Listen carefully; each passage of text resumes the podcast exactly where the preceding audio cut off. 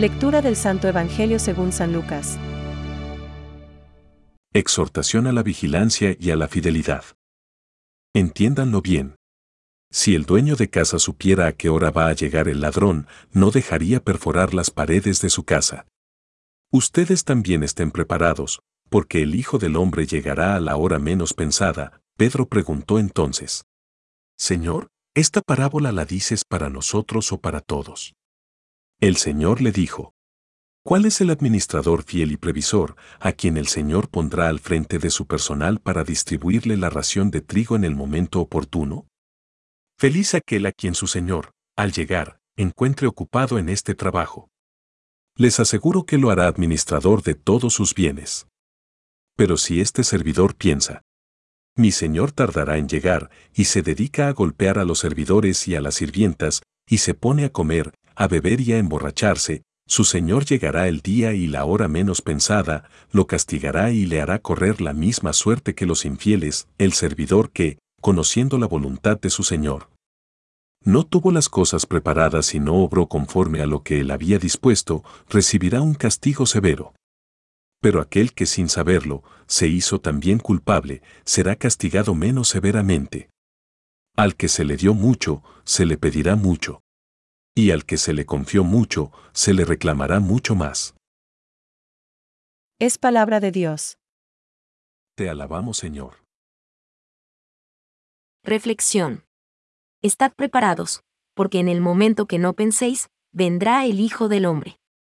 Hoy, con la lectura de este fragmento del Evangelio, podemos ver que cada persona es un administrador. Cuando nacemos, se nos da a todos una herencia en los genes y unas capacidades para que nos realicemos en la vida. Descubrimos que estas potencialidades y la vida misma son un don de Dios, puesto que nosotros no hemos hecho nada para conseguirlas. Son un regalo personal, único e intransferible, y es lo que nos confiere nuestra personalidad. Son los talentos de los que nos habla el mismo Jesús. Ver Mateo 25 horas y 15 minutos, las cualidades que debemos hacer crecer a lo largo de nuestra existencia. En el momento que no penséis, vendrá el Hijo del Hombre. Lucas 12:40 acaba diciendo Jesús en el primer párrafo. Nuestra esperanza está en la venida del Señor Jesús al final de los tiempos. Pero ahora y aquí, también Jesús se hace presente en nuestra vida, en la sencillez y la complejidad de cada momento. Es hoy cuando, con la fuerza del Señor, podemos vivir su reino. San Agustín nos lo recuerda con las palabras del Salmo 32 horas y 12 minutos.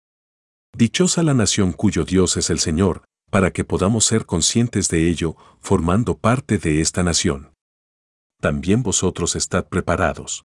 Lucas 12:40, esta exhortación representa una llamada a la fidelidad, la cual nunca está subordinada al egoísmo tenemos la responsabilidad de saber dar respuesta a los bienes que hemos recibido junto con nuestra vida.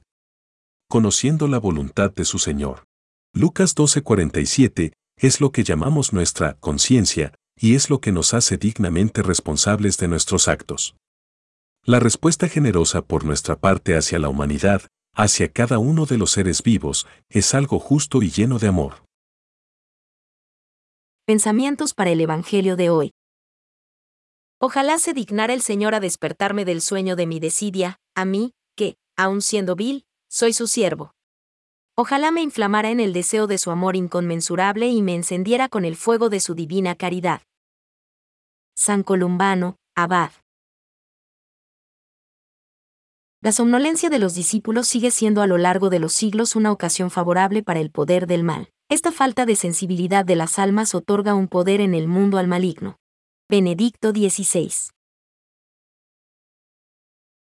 En Jesús, el reino de Dios está próximo, llama a la conversión y a la fe, pero también a la vigilancia.